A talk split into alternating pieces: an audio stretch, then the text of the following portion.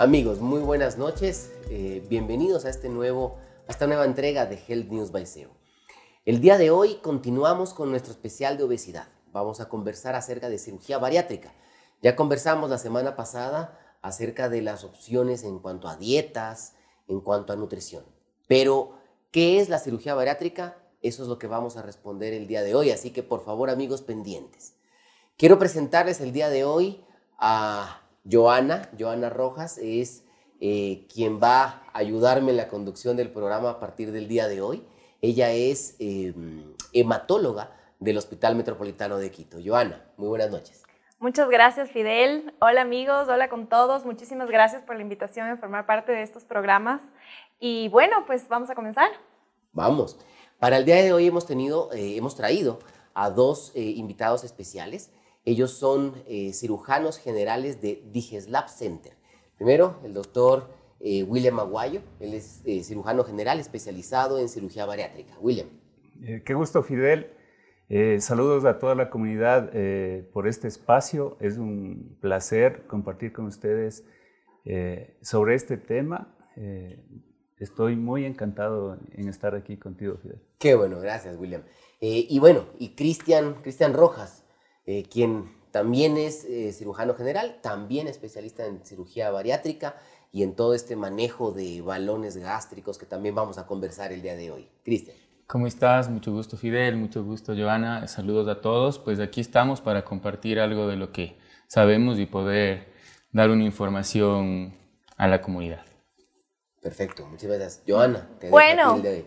William, una pregunta. ¿Qué es esto de la cirugía bariátrica? ¿De qué se trata? ¿En qué consiste? Bueno, eh, la cirugía bariátrica es eh, parte de, todos los eh, programas que existe para tratar la obesidad. es un conjunto de técnicas quirúrgicas en la cual los pacientes tienen como una alternativa definitiva para controlar este problema.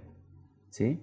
Dentro de este tipo de técnicas tenemos dos realmente que son muy populares en el mundo que las realizamos también aquí en Ecuador, que es la cirugía de manga gástrica y la cirugía de bypass gástrico. Hay otras técnicas que están eh, al momento también siendo experimentales, pero eh, todavía no tenemos resultados definitivos en, en, sí como para poderlas aplicar en el país.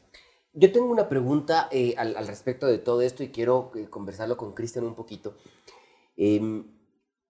Yo viví de cerca el caso de una paciente que se colocó un balón intragástrico. Al principio me parecía la cosa más loca del mundo, un FIFA 7, número 5 metido dentro del estómago. Yo decía, ¿qué es esto de un balón intragástrico? Cuéntanos un poco de qué se trata, cómo es, cómo es la cosa del balón. Eh, bueno, Fidel, realmente el balón intragástrico eh, es uno de los procedimientos una de las posibilidades que tenemos para el control del peso. ¿sí? Eh, está indicado en pacientes que eh, tienen un peso no muy elevado o en pacientes que tienen un peso muy elevado y que podemos utilizarlo para bajarle un poco de peso, controlar un poco el peso para disminuir las complicaciones o las posibles complicaciones de una cirugía bariátrica y luego someterle a cirugía o en pacientes en los cuales eh, realmente está indicado el balón es en los pacientes que tienen una obesidad no muy marcada, por ejemplo una obesidad grado 1 eh, y que realmente con la dieta y el ejercicio no han logrado controlar su peso. Entonces, eh, es una alternativa muy válida, es una alternativa nueva. Hay muchas alternativas ahora. Eh, el balón no es un solo tipo de balón, hay múltiples tipos de balones. Hay balones simples, hay balones que se llenan con aire, hay balones que se llenan con agua, hay balones dobles, hay balones regulables, hay balones, hay, hay balones digeribles. ¿sí? Y todo esto va a depender eh, realmente del tiempo de permanencia y la colocación que tiene cada uno de estos. Por ejemplo, yo puedo colocarme un balón a través de endoscopía o puedo colocarme un balón tragándome una píldora y luego se va a llenar ese, balón de agua y eh, posteriormente se eliminará. ¿sí? Cada uno tiene sus pros y sus contras, como en todo, pero realmente lo importante de este, de este asunto es que eh, cuando uno llega a tener obesidad, eh, el porcentaje de pacientes que logra bajar de peso a lo que realmente necesita solo con la dieta y el ejercicio es muy bajo. La dieta y el ejercicio realmente deben ser fundamentales para todos, o sea, es parte fundamental de la vida. Yo tengo que alimentarme bien para vivir bien y tengo que hacer una actividad física para vivir bien. Pero en los pacientes que ya tienen obesidad, eh, la posibilidad de bajar solo con dieta y ejercicio es súper baja. Estamos hablando de que la estadística es muy cruda, más o menos estamos hablando de que están entre el 1 y el 5% de pacientes puede bajar de peso y mantenerse. Entonces, cuando vamos buscando alternativas para bajar de peso, nos encontramos con algunas de estas. Tenemos el balón, tenemos la manga. Mira, por ejemplo, en Estados Unidos está de moda eh, eh, el uso de, balones que puedes comprar en el supermercado. ¿El, el, el balón intragástrico comprarlo en el supermercado. Así es. Eso está interesante. Ya vamos a conversar más a detalle eso, porque eso me parece bien interesante. Sobre todo por el control que puedo tener o el descontrol que puedo tener de la población queriendo comprar balones por montones. Pero antes de pasar a eso, eh, tú hablaste de un tema que me parece bien interesante, es el, el, el tema obesidad como tal. Y el tema balón intragástrico entra dentro de cirugía bariátrica. ¿Es una cirugía? No es una cirugía. No es una cirugía porque no hay ningún corte. Eh, realmente eh, es, eh, como, como explico, puede ser que tú te traigas una píldora o puede ser que te coloquen mediante una endoscopía. Te digo mi preferencia y lo que yo haría si fuera para mí o si fuera para mi padre, para mi madre, que es lo que uno debe pensar cuando ve un paciente, yo lo haría de forma endoscópica. ¿Por qué? Porque yo tengo una visualización directa yo puedo ver cómo está el esófago, cómo está el estómago, está lesionado, tiene una hernia yatal, tiene algún problema. Y realmente, para mi seguridad, yo creería que lo mejor es colocar de forma endoscópica, pero no estoy operando al paciente. ¿Sí? Entonces... Yo, yo aquí tengo una pregunta y muchas veces, claro, ahora con lo que mencionas, esto de que hay los balones en el supermercado y tal, yo creo que es importante que el paciente antes de colocarse esto, no sé si es que médicamente hay una indicación de que se haga una endoscopía previa. Por supuesto. Porque muchas veces, claro, van, se lo hacen y qué tal si tenían una úlcera o me pregunto. Eh, eh, estamos hablando de que lo de la úlcera es algo, o sea, es como que la punta del iceberg. O sea, realmente no es, es el tema más complicado. El tema es que si yo voy a acceder a un tratamiento para obesidad, no es que yo voy y me compro el balón y me pongo, o sea, está mal enfocado eso de que, ah, me pongo el balón y me desaparezco porque yo ya no quiero estar yendo al médico. No, la obesidad es una enfermedad. La obesidad está asociada a la adicción al azúcar. Ahora está demostrado científicamente que el azúcar eh, nos, produce una adicción tal cual como cualquier droga, como el alcohol, como la marihuana, como el cigarrillo. Y uno dice, ¿qué está loco este doctor? ¿Qué está diciendo? Pues no, están los, estudios científicos y dicen, tú vas y te compras azúcar porque tu cerebro quiere azúcar, simplemente estás adicto al azúcar, estás adicto a la Coca-Cola o a los chocolates. Entonces, no es el enfoque de ir a decir, ay, me voy a poner el balón porque yo quiero verme bien. No, es el enfoque es me voy a colocar un balón o me voy a hacer un procedimiento bariátrico porque quiero cambiar mi vida, porque no me siento bien, porque voy a tener una enfermedad grave a largo plazo o a mediano plazo o a corto plazo y no quiero tener esa complicación, no quiero tener una mala dieta para mí, para mis hijos y eh, eh, realmente enseñarles una mala alimentación a mis hijos y a futuro tener un problema mayor.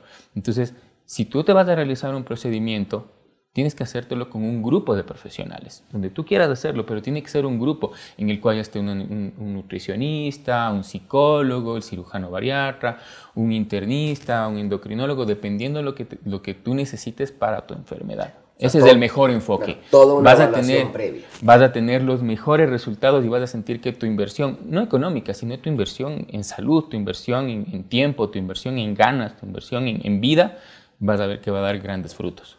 Yo tengo una pregunta, William.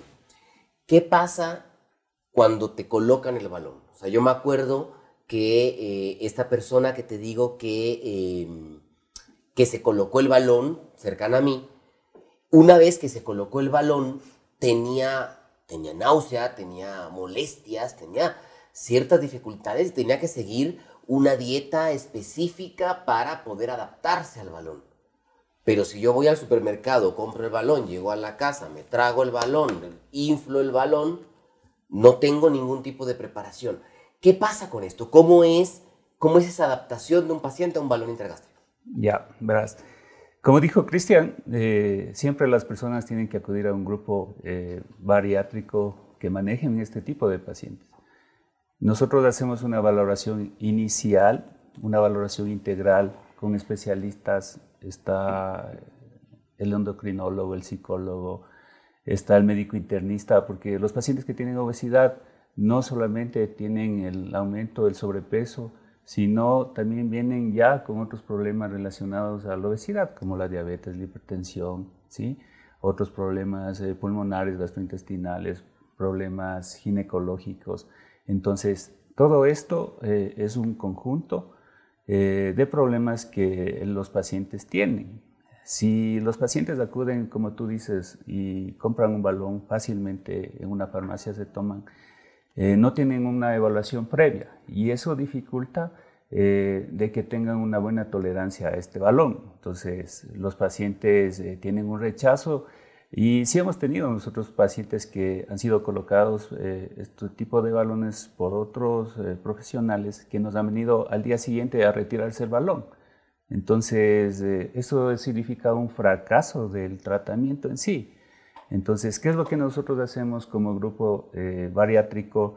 Eh, luego de la evaluación, eh, sometemos a, el día que se va a colocar el balón a una endoscopía previa. Nos hemos encontrado sorpresas en el estómago, inclusive hemos parado muchas veces los tratamientos de obesidad y hemos tenido que dar tratamientos para un cáncer de estómago.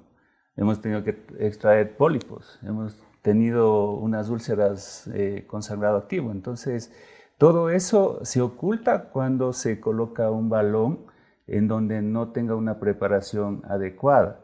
Y la otra situación es la falta de tolerancia a adaptación al balón. En nuestro grupo, eh, previo a la evaluación con psicología, nutrición, los pacientes deben ser sometidos a una dieta especial para tolerar el balón, previa.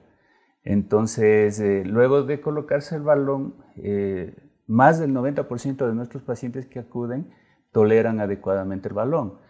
Recuerden que el balón es un cuerpo extraño. El estómago trata de sacar el cuerpo extraño y vienen todos estos problemas de la náusea, que los dolores, dolor tipo cólico, eh, pero con medicación se puede controlar. Entonces, eh, la verdad es que la adaptación al balón es muy buena y los pacientes tienen eh, una pérdida de peso aceptable. Eh, normalmente, si tú, ¿cómo valoras una prueba, una técnica o si el balón fue adecuado? Es haciendo una monitorización del, peso. Tenemos nosotros unas fórmulas en donde calculamos la pérdida del exceso de peso. Entonces, eh, si nosotros relacionamos balón, cirugía bariátrica, la pérdida del exceso de peso en un balón, no va más allá del 10 al 16% del exceso de peso, estamos hablando. Y con cirugía bariátrica podemos llegar a tener una pérdida del exceso de peso del 80-90%. Si una técnica aplicada para nosotros considerar que fue efectiva en el paciente es que el paciente haya perdido más del 50% del exceso de peso y que se haya mantenido de aquí en el tiempo. Entonces, por eso es muy importante la evaluación del paciente. Es decir, que esta evaluación te va a permitir a ti decidir o recomendar cuál es el tratamiento más adecuado para ese paciente. Exactamente. Correcto. Bueno, amigos, eh, vamos a una pequeña pausa. Un tema apasionante que sé que tendrán muchísimas preguntas. Eh, recuerden que pueden hacerlas en este momento a través del chat en nuestro canal eh, para que pues, los doctores sean quienes ellos mismos les respondan. Así que amigos, les recuerdo que llegamos a ustedes el día de hoy gracias al auspicio de Soldan Corp, eh, representantes exclusivos para el Ecuador de Conmed. Así que amigos, los esperamos para nuestro segundo bloque.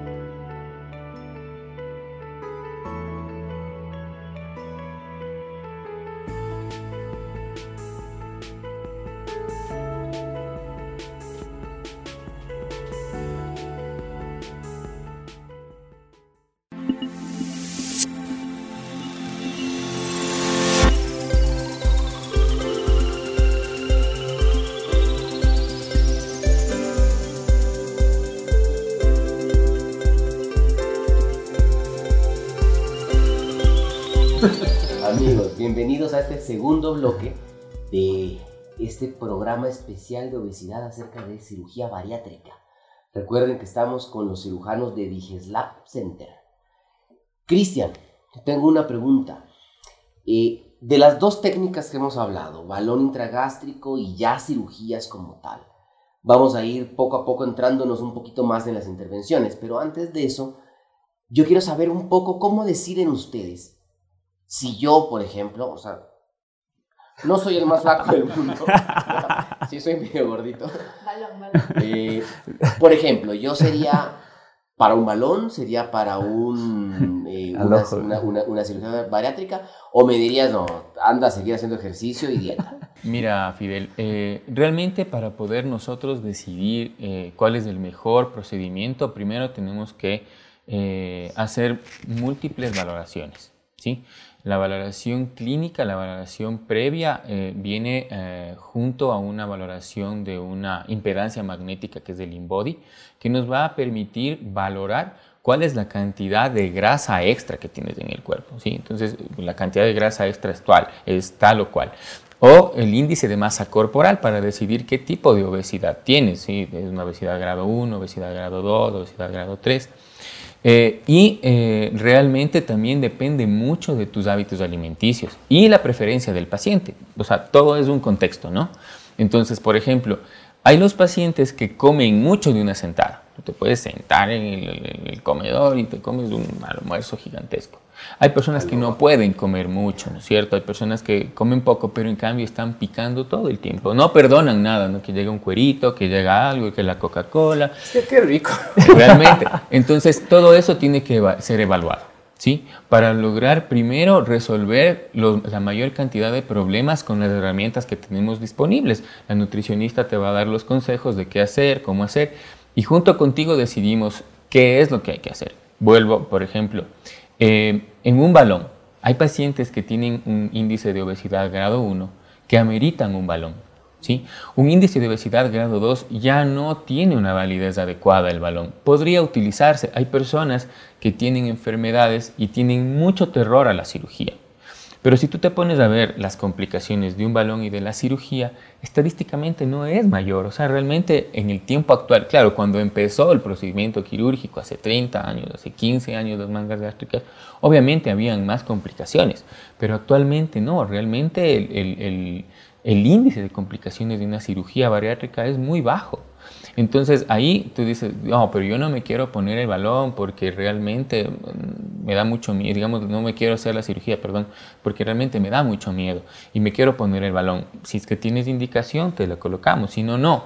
Pero si tú tienes un índice de masa corporal de 50, tienes una obesidad extrema, ¿no es cierto? Pesas más, pesas más de 200 kilos, pues a veces es mejor colocar un balón, bajarte un poco de peso con el balón, mejorarte tus constantes en, tu, en, tu, cuerpo y luego someter a una cirugía para tener más seguridad en el procedimiento quirúrgico.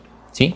Entonces es todo un conjunto de decisiones contigo y con el resto de especialistas para tomar en consideración cuál es tu mejor opción. Para eso estamos, para guiarte y tomar la mejor opción a largo plazo. A ver, William, yo aquí eh, me pregunto, en Ecuador, ¿cómo estamos con respecto al mundo en obesidad y en sobrepeso? Porque obviamente no nos podemos comparar con Estados Unidos, por ejemplo. ¿Cómo estamos nosotros aquí en, tasas? ¿Quiénes son más obesos? ¿Los hombres, las mujeres? No sé. Ya, verás, eh, el INE hizo un, análisis reciente, entonces consideró que la obesidad en Ecuador es eh, muy elevada, el sobrepeso y obesidad entonces, más o menos estamos hablando que de cada 10 eh, ecuatorianos, 6 ya sufren de sobrepeso obesidad. Y lo más preocupante es los niños, la población infantil. Más o menos estamos hablando que 3 de 6 niños, uno de cada 3 eh, tienen sobrepeso o obesidad. Eso es unas cifras muy elevadas. O sea, no creamos que los ecuatorianos somos flaquitos. No. No, y hay provincias, sí, y hay provincias en donde eh, la, la, obesidad sobrepasa el 50%. Eh, por ejemplo, en la provincia del Guayas, el 60% de la población ya tiene sobrepeso y obesidad. En el Napo, 50% de la población ya tiene sobrepeso y obesidad. O sea, estamos enfrentando, eh, como dicen a nivel mundial, la cuarta pandemia. Y esto a futuro trae consecuencias eh, graves, severas. Si tú revisas igual la mortalidad, eh, los porcentajes de mortalidad que se producen en el Ecuador, estamos hablando que la mayoría de, pacientes fallecen por problemas cardiovasculares, seguido de problemas eh, cerebrales, viene el problema de hígado. Tú tocaste, William, un, nos diste un dato que es interesantísimo y es el nivel de obesidad y de sobrepeso en niños. Los niños pueden ser sometidos a ese tipo de, procedimientos o definitivamente con los niños es un enfoque totalmente diferente? Es totalmente diferente. Eh, recuerden que los niños están en una etapa de crecimiento. Entonces, eh, aunque tú si eh, revisas, hay publicaciones de casos de niños que han sido operados a los 10 años de una cirugía de manga gástrica y, o en la adolescencia. Entonces, todavía eso no está eh, regulado, pero es muy complicado hacer un tipo de procedimientos en esta etapa. Entonces, eh, la indicación mundial de realizar un tipo de cirugía bariátrica va desde los 17 años hasta los 65 años. Entonces, previo un análisis como eh, explicó ya Cristian. ¿sí? Correcto. Cristian, yo te tengo una pregunta. Aquí muchas veces lo que mencionaba me parece muy interesante del equipo multidisciplinario que tienen para poder hacer este tipo de cirugías. El estudio y bueno, el análisis de los pacientes de la manera psicológica, porque muchas veces se ha puesto como de moda, digamos, yo tengo pereza hacer ejercicio o la verdad que no me alimento bien porque me gusta picar mucho y no quiero dejar de comer y me voy a hacer esto como para, como vagancia, mejor prefiero operarme. Entonces sí es importante aquí recalcar que la verdad eh, se tiene que hacer cuando se tenga una necesidad, cuando se tenga indicación, no solamente porque creo que va a ser más fácil. Eh, así es, Joana. Mira, eh, realmente, sobre todo esto da con el balón, ¿no? Y hay que tomarlo siempre, yo creo que hay que tomar todo lo que se pueda de la mejor manera, hay que ver el, el lado bueno, ¿no? Entonces, por ejemplo, dices, no, es que yo ya no quiero hacer ejercicio y yo mejor me voy a poner un balón. Y, hay muchas personas que hasta preguntan, ¿no? Dice, ¿y si yo me coloco un balón, voy a poder seguir comiendo lo mismo? O sea, realmente es la pregunta, ¿no? O sea, no es algo milagroso. Eh, a mi forma de pensar, sí es algo milagroso. Personalmente lo digo, para mí es algo milagroso. Porque no hay ninguna terapia que te baje tanto de peso. Cuando tú ves las fotos de los pacientes operados después de un tiempo, es algo milagroso. Tú dices, wow, o sea, ¿cómo llegaste a tener este peso tan alto y mira cómo estás ahora? Y eso siempre está asociado a bienestar. Los pacientes están muy felices eh, y voy a contar algo personal realmente. Cuando yo empecé en la parte de la cirugía bariátrica, eh, la cirugía bariátrica es compleja porque son pacientes obesos y son pacientes que tienen múltiples enfermedades. Son pacientes que son realmente complejos de manejar, porque no es que es una enfermedad, es un paciente que tiene con múltiples comorbilidades. Y cuando yo me decidí a esto, decía, chuta, me voy a meter algo duro, algo difícil, algo complejo. Cuando tuve la oportunidad de empezar y ver el cambio que se producía en la gente, el cambio psicológico que, que tú me estás diciendo, la parte psicológica, es algo increíble. Los pacientes se hacen felices, se les quita la ansiedad, se les quita la depresión, se ven mejor, sube su autoestima, comen mejor, son felices, hacen feliz a su entorno, a su familia. Y eso me decidió que tengo que dedicarme a esto. Entonces, voy a tu pregunta. A veces tú dices, ah, voy a empezar porque yo no me veo bien y por la parte estética yo quisiera hacerme algo porque me quiero ver mejor. Pero cuando ves los resultados positivos, te enamoras de ti, te enamoras del procedimiento, te enamoras de lo que hay que hacer. Entonces, realmente son pacientes que van súper bien, tienen muy buen resultado. Pero obviamente, como dices, Joana, eh, hay que hacerlo eh, de una manera reglada, con un equipo multidisciplinario que te guíe qué hacer. Cuando tú estás comiendo mal, estás picando mucho, estás comiendo muchos dulces, entonces la nutricionista te va a guiar, la psicóloga te va a guiar. Son psicólogos bariátricos, son nutricionistas bariátricos, especializados en bariátrica.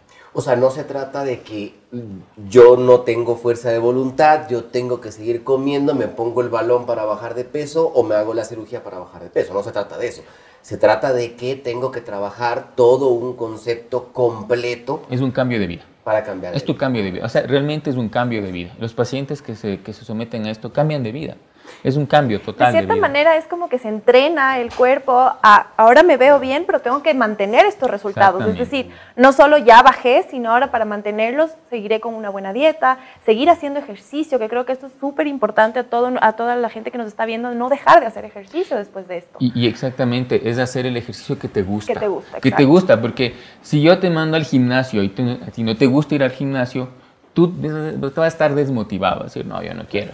¿Sí? Pero si tú haces el ejercicio que te gusta, te gusta jugar fútbol, te gusta jugar tenis, te gusta ciclear, te gusta ir a la montaña, vas a disfrutarlo y tienes que enamorarte de eso, tienes que enamorarte de tu vida y de tu nutrición y decir qué bien me veo y qué bien estoy. Y eso es lo que pasa con los pacientes que se someten a estos procedimientos. Yo tengo una, última eh, pregunta que quiero dejarles porque ya mismo nos toca ir a, corte, eh, pero yo sé que en medicina el 100% es utópico, es, no es verdad. Pero, ¿qué tan efectivas son estas intervenciones? Es decir, ¿qué tanta seguridad voy a tener de que bajo de peso y que me voy a quedar abajo? A ver, en relación a la cirugía, o sea, son muy efectivas. De hecho, la cirugía bariátrica es el método más efectivo para bajar de peso, para mantenerse a, a largo plazo con el peso bajo. ¿Sí? Entonces, en relación a los riesgos, complicaciones, eh, como ya mencionó Cristian, las complicaciones en sí actualmente son muy bajas, menos del 1%. Entonces, si tú pones en una balanza, me hago o no, me hago la cirugía, voy a tener o no. O sea, realmente eh, con la obesidad puedes terminar con un problema eh, muy serio y se reduce tu expectativa de vida. Entonces se dice que un obeso ya en sí tiene reducida su expectativa de vida en 15 años. O sea, tú ya 15 años perdiste. Entonces, con la cirugía, ya me comencé a preocupar. hacemos nosotros es eh, ganar esos años de salud, de bienestar, de, de, vida, ¿sí? Entonces, tú les dices, vienen los pacientes, doctor, me quiero operar, nosotros les apoyamos en esa decisión, tomamos la mejor decisión, vemos qué tipo de cirugía le conviene al paciente y el paciente es sometido a una intervención segura con todo lo necesario que actualmente la medicina le puede ofrecer. Correcto. Eh, tenemos eh, la cirugía a través de mínimas incisiones, que es la cirugía laparoscópica. Ya, de eso justo quiero conversar ahora ya en el tercer bloque. Tenemos que irnos ahorita a la pausa, al corte. Eh, pero en el tercer bloque quiero conversar eso, quiero ya dejar un poco de lado el balón que creo que hemos conversado bastante y conversar más bien de qué opciones quirúrgicas tenemos para que nos den una idea, porque hay un montón en el ambiente de, cosas que se han dicho y que creo que vale la pena eh, aclararlas. Además tenemos algunas preguntas que nos han enviado a través de redes sociales. Quiero recordarles que llegamos a ustedes gracias al auspicio de Soldan Corp, eh, representantes exclusivos para el Ecuador de Conmed. Así que los dejo con la pausa y los esperamos para nuestro tercer y último bloque de Health News by SEO.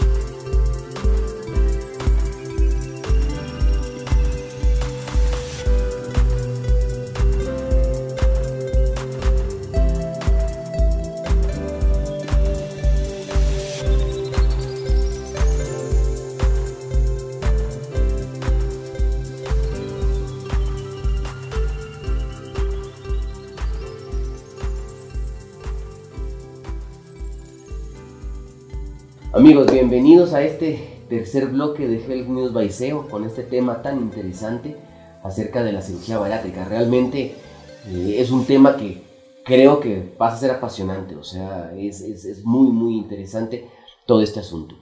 Em, habíamos terminado el bloque anterior conversando un poco acerca de, de, de, la efectividad y toda la cosa y habíamos quedado en que vamos ahora a conversar acerca de los procedimientos ya quirúrgicos. Dentro de eso quería, Cristian, que nos cuentes un poco qué opciones quirúrgicas tenemos y un poco en qué consiste cada una. Eh, mira, de forma quirúrgica eh, hay cirugías que podrían llamarse híbridas y hay cirugías eh, que van a tener un componente restrictivo y hay cirugías que van a tener un componente metabólico, así se llama, ¿sí? Explícanos un poquito qué es restrictivo y qué es metabólico, porque eso hay que aclarar. Por ejemplo, restrictivo es solamente hacer más pequeño el estómago, ya. ¿sí? Para que no pueda caber alimentos, ¿de acuerdo? En cambio, metabólico es hacer un bypass, en el cual tú vas a hacer un cambio en la forma en la que va a llegar el alimento a los intestinos y por dónde se van a absorber, que realmente es el bypass gástrico.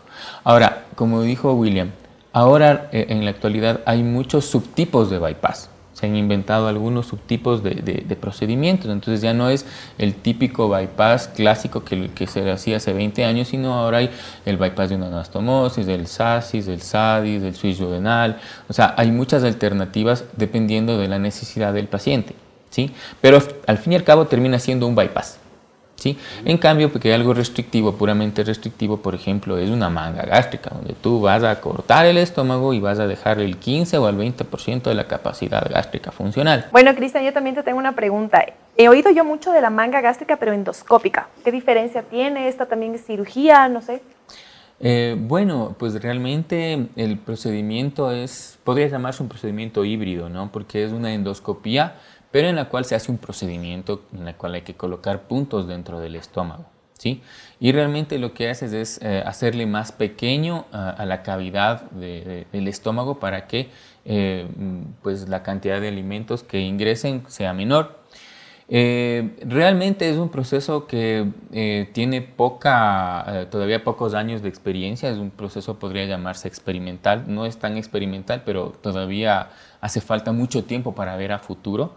Em, eh, todos los procedimientos son válidos para bajar de peso, pero eh, si nosotros ponemos en una balanza, personalmente lo digo, si tenemos en una balanza entre el porcentaje de peso que te baja un balón y el porcentaje de peso que te baja una cirugía eh, estándar, una manga gástrica, por ejemplo, es abismal el porcentaje de, cantidad de peso, de exceso de peso que te va, que te va a bajar ¿cierto? Y la manga endoscópica está ubicada entre las dos más pegadas hacia el balón. Entonces, eh, realmente eh, eh, podremos tener algún resultado adecuado, pero si no tienes un resultado adecuado, como en cualquier procedimiento para bajar de peso, estamos hablando de balón, de cirugía o de endoscopía, el estómago ya te queda averiado porque tú, obviamente tú vas a colocar puntos entre, en, el estómago y, veces, puede producirse realmente que entre esos puntos haya puntos que se suelten. Claro, no va a haber, mayor problema si no salen a la cavidad abdominal, pero va a quedarte una cavidad donde va a entrar más alimento. Entonces, realmente, personalmente, pienso que es un procedimiento que eh, sigue eh, eh, ganando algunos adeptos pero yo pienso que más bien la parte endoscópica de este procedimiento es, el futuro es para las complicaciones de una cirugía bariátrica. Creo que eh, a mi forma de pensar es la mejor visión que se le puede dar a la endoscopía. Los endoscopistas ahora son especialistas que hacen maravillas, milagros, cosas espectaculares. Entonces, por ejemplo, en un paciente en el cual falló la manga gástrica por la paroscopía, por cirugía, y podemos de forma endoscópica repararla. ¿Sí? En un paciente que falló en un bypass gástrico, podemos por medio de endoscopía dilatar una anastomosis o cerrar una anastomosis o, diferentes eh, eh, eh, posibilidades. ¿sí? A mi forma de pensar, pues si fuera yo, como lo vuelvo a decir, entre un balón y una manga me colocaría un balón o literalmente me haría una cirugía. O directamente la manga. Una, laparoscópica formal. Exactamente. Yo quisiera aportar algo en relación a esto. Nosotros como cirujanos, eh, para hacer una cirugía de manga gástrica, calibramos. ¿Qué significa calibrar? Calibrar significa introducir, una vez que está dormido el paciente, a través de la boca, un tubo. Entonces, estos tubos tienen una medida. Una vez introducido ya en el estómago, entonces nosotros al hacer el corte, moldear el, estómago, dejamos, eh, como bien dice la palabra, calibrado, eh, dejamos un solo segmento del estómago pequeño, ¿sí? uniforme, eh, para que el alimento llegue en una forma... O sea, no es que entro y saco el pedazo que yo quiera, esto se, ve, esto se ve de más, hay que quitarlo, esto se ve de menos, está bonito. No, no, no para Eso nada. es medido. Eso es medido, calibrado, como decía. Reglado. Entonces, reglado. Eso es ya está... Eh, estandarizado. Mundial, es reglado para dejarlo arregladito. Por supuesto. Entonces, en la manga endoscópica no hacen este, este proceso. Entonces, anatómicamente ubican los puntos en donde van a ir... Eh, Al ojímetro. Claro, ni siquiera suturando, porque son como unas anclas que le colocan dentro del estómago y van sellando a un espacio del estómago y el, resto del estómago se queda ahí. Entonces, ¿cuál es la diferencia manga endoscópica, manga gástrica, laparoscópica? No solamente cerramos o dejamos un tubo pequeño, sino en ese segmento de estómago que sale, eh, hay células que provocan el apetito. Una hormona que se forma en esas células es la grelina. Entonces, hay dos beneficios. O sea, primero queda un estómago muy pequeño, reducido, y segundo sacamos de esas células que te provocan el apetito. Esto, esto justamente, me, ahora que estaba revisando las preguntas que nos estaba haciendo el público, Diana Vadillo nos dice si es que cuando tenemos este tipo de cirugías, la ansiedad por comer se reduce. Entonces, ahora que dice esto de la hormona, ¿sí se reduce? Sí se reduce. Eh, la grelina es una hormona que se va al cerebro y estimula el apetito. Entonces se controla la parte de la ansiedad, la saciedad. Entonces los pacientes, muchos de nuestros pacientes incluso les exigimos las primeras semanas que, que coman, que, tomen, que tomen líquido, que coman, porque no van a tener ni hambre ni sed. Entonces, por eso es que nosotros eh, eh, con el equipo multidisciplinario les hacemos un control exhaustivo para que no tengan ningún problema relacionado. ¿Se regeneran estas células o, no, estas células no, porque en el fondo gástrico están estas células. O sea, es que y se van. y el fondo gástrico es lo que estoy sacando. Es lo que estamos sacando. En relación a la manga endoscópica, no hemos topado nada de esto.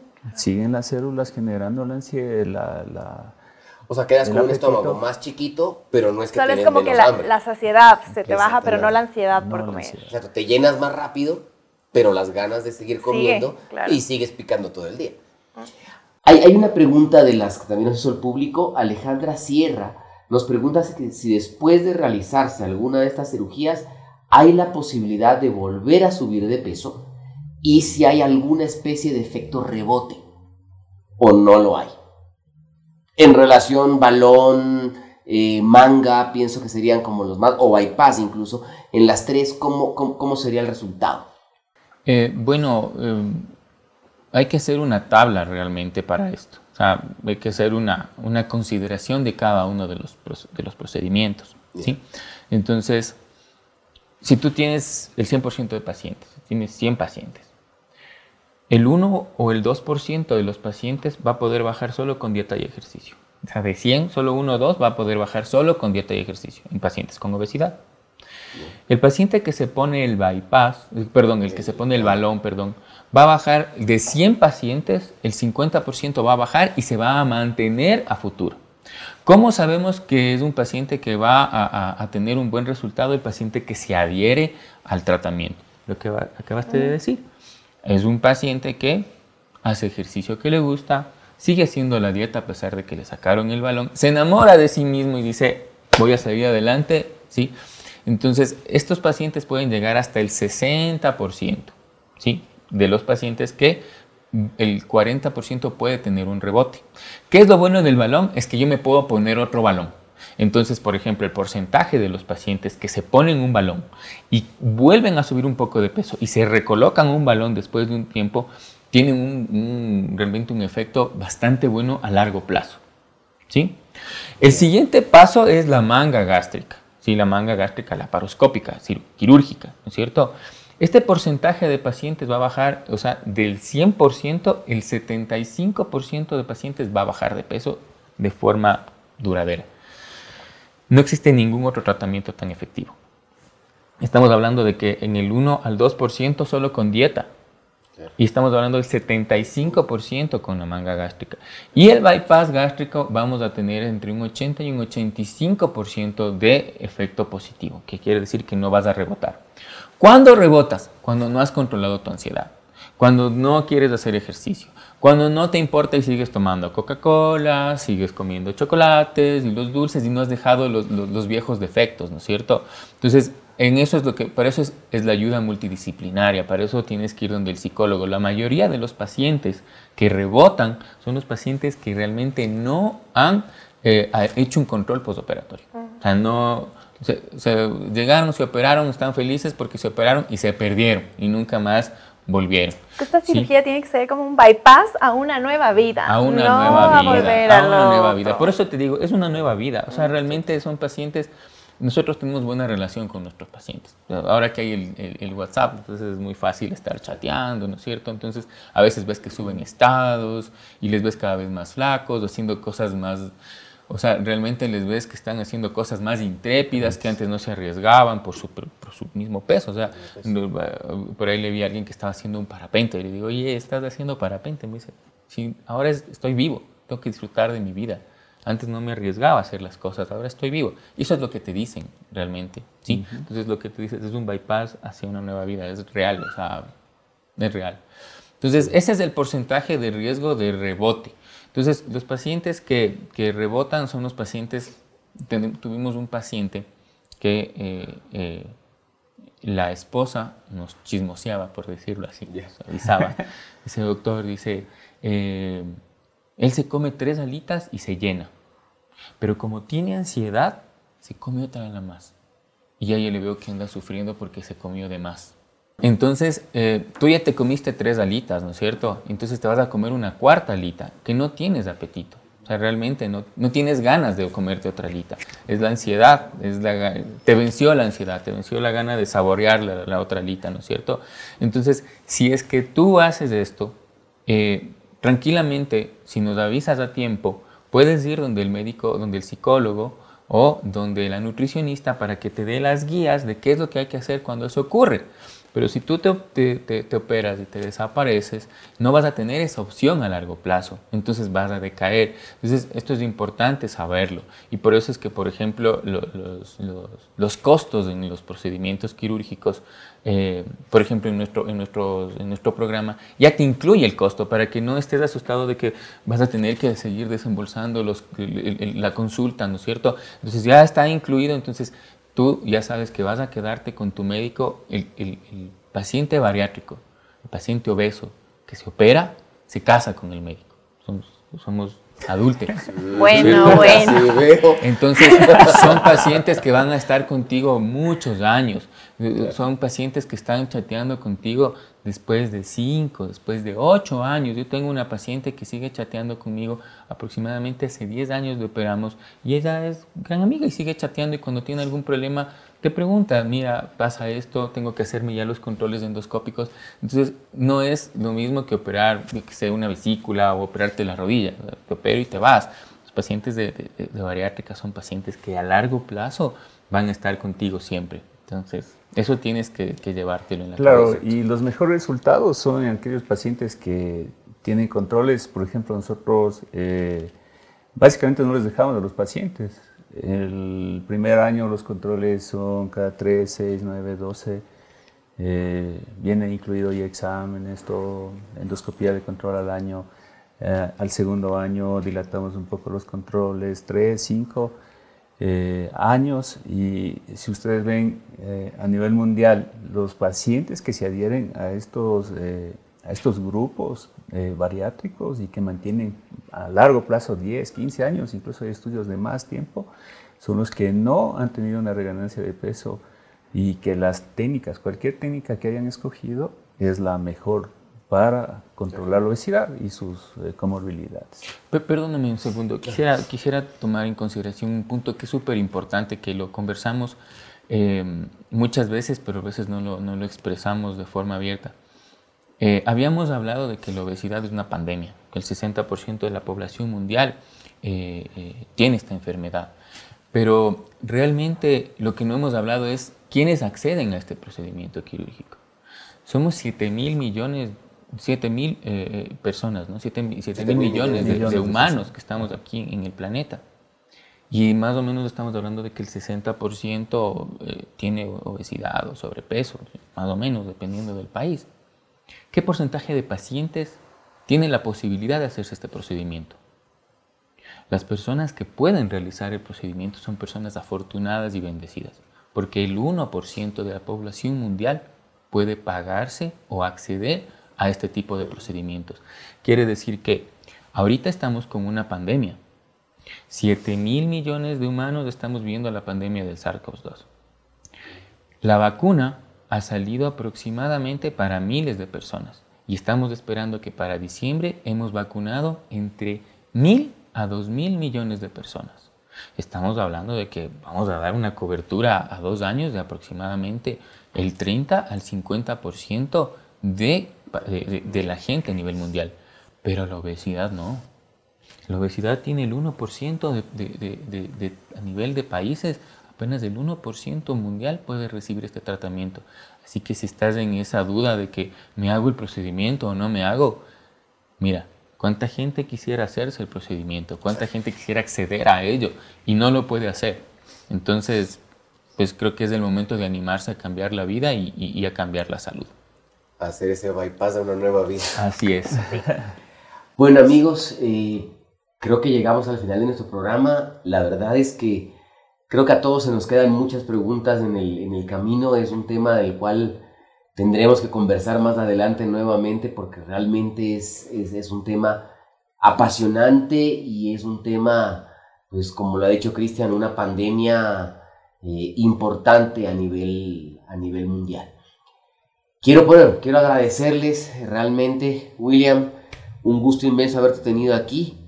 Eh, por favor. Sí, gracias Fidel, gracias a todos.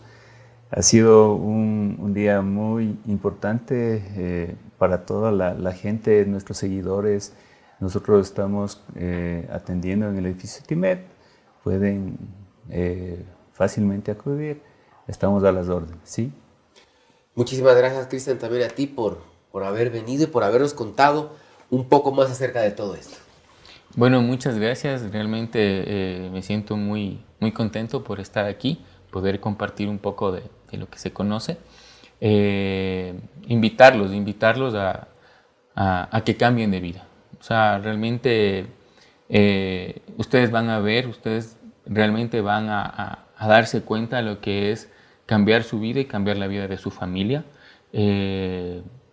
No tengan miedo, Simplemente hay que decidirse y siempre hay que hacerlo con ganas, ser positivo, saber que, bueno, si creen en alguien o si creen en algo superior, saber que siempre van a estar bendecidos y si no, pues que la vida siempre les va a premiar. Así que adelante y gracias a ustedes y gracias a toda la comunidad. No, pues gracias a ti. Y Joana, muchísimas gracias por, por ayudarme con la conducción de este programa.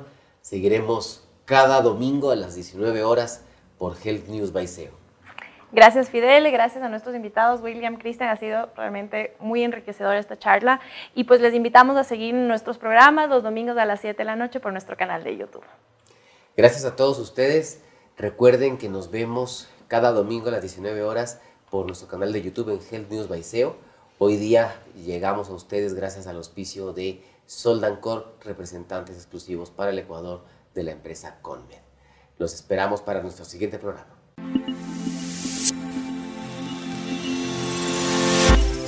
Amigos, gracias por seguirnos domingo a domingo a las 19 horas en nuestro canal de YouTube, Health News by SEO. Recuerden que este domingo tendremos un arte marcial especial, un arte marcial poco conocida, el Tank Sud. Para esto tenemos a Daniel León, él es especialista en este arte marcial y hablaremos también con el doctor Byron Torres, cirujano de hombro del Centro de Especialidades Ortopédicas, acerca de las lesiones que este arte marcial puede generar en hombro especialmente luxaciones del mismo. Así que amigos, los espero este domingo a las 19 horas, Health News by SEO.